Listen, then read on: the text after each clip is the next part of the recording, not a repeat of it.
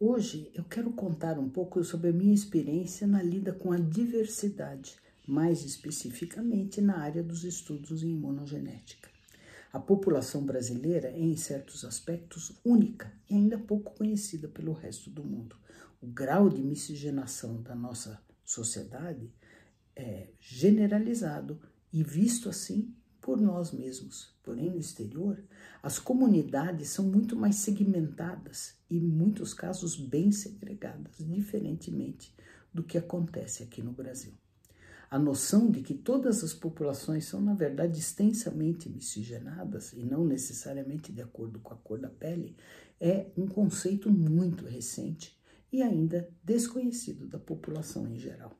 Na década de 90, quando eu comecei a trabalhar nesse tema, o assunto era ainda mais fragmentado e pouco conhecido. O sistema Gaillard tem sido há décadas de interesse dos estudos em imunogenética pelo seu papel primordial na resposta imune celular e a sua forte conexão com as doenças autoimunes e infecciosas. Os primeiros estudos feitos no Laboratório de Imunologia do INCOR chefiado pelo professor Jorge Calil, procurava mapear o perfil do sistema HLA, das moléculas HLA, na população brasileira. Cheguei, por ocasião da publicação dos dados de HLA né, na população brasileira em 1998, obtidas com o uso das recém-desenvolvidas técnicas de biologia molecular, informar o revisor que insistia que eu deveria classificar os indivíduos da minha amostra de acordo com as categorias usadas na época: branco, negro, indígena e assim por diante. E eu me recusei, explicando pacientemente por mais de uma vez que esta classificação aqui no Brasil não tinha o menor sentido. Ah. Na época, até enviei um artigo da história da colonização do nosso país para tentar ilustrar esse ponto. E informei ao editor que se ele não aceitasse a minha posição, eu abriria mão da publicação. Finalmente, a argumentação foi aceita e publiquei esses pequenos artigos num livro de dados de HLA. Foi a primeira publicação do sistema HLA no Brasil publicada sem a classificação racial.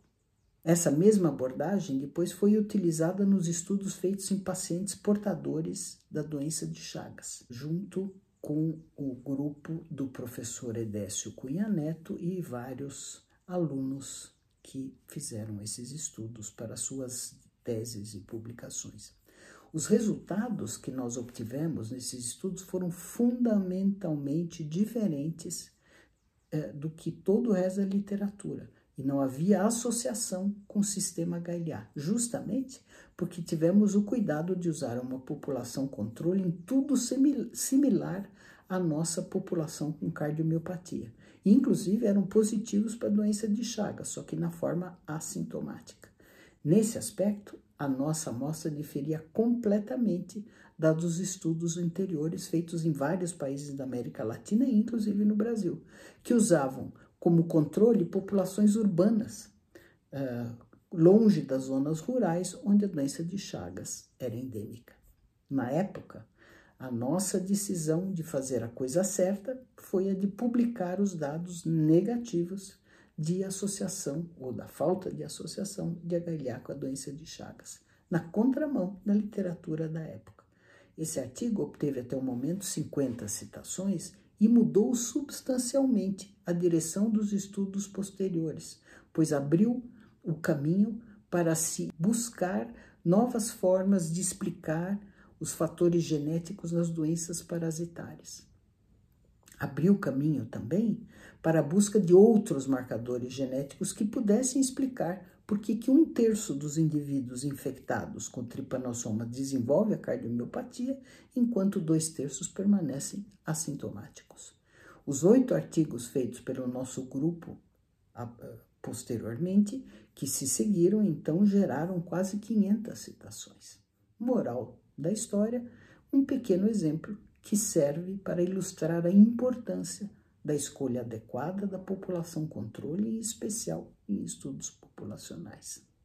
Um forte abraço e até mais.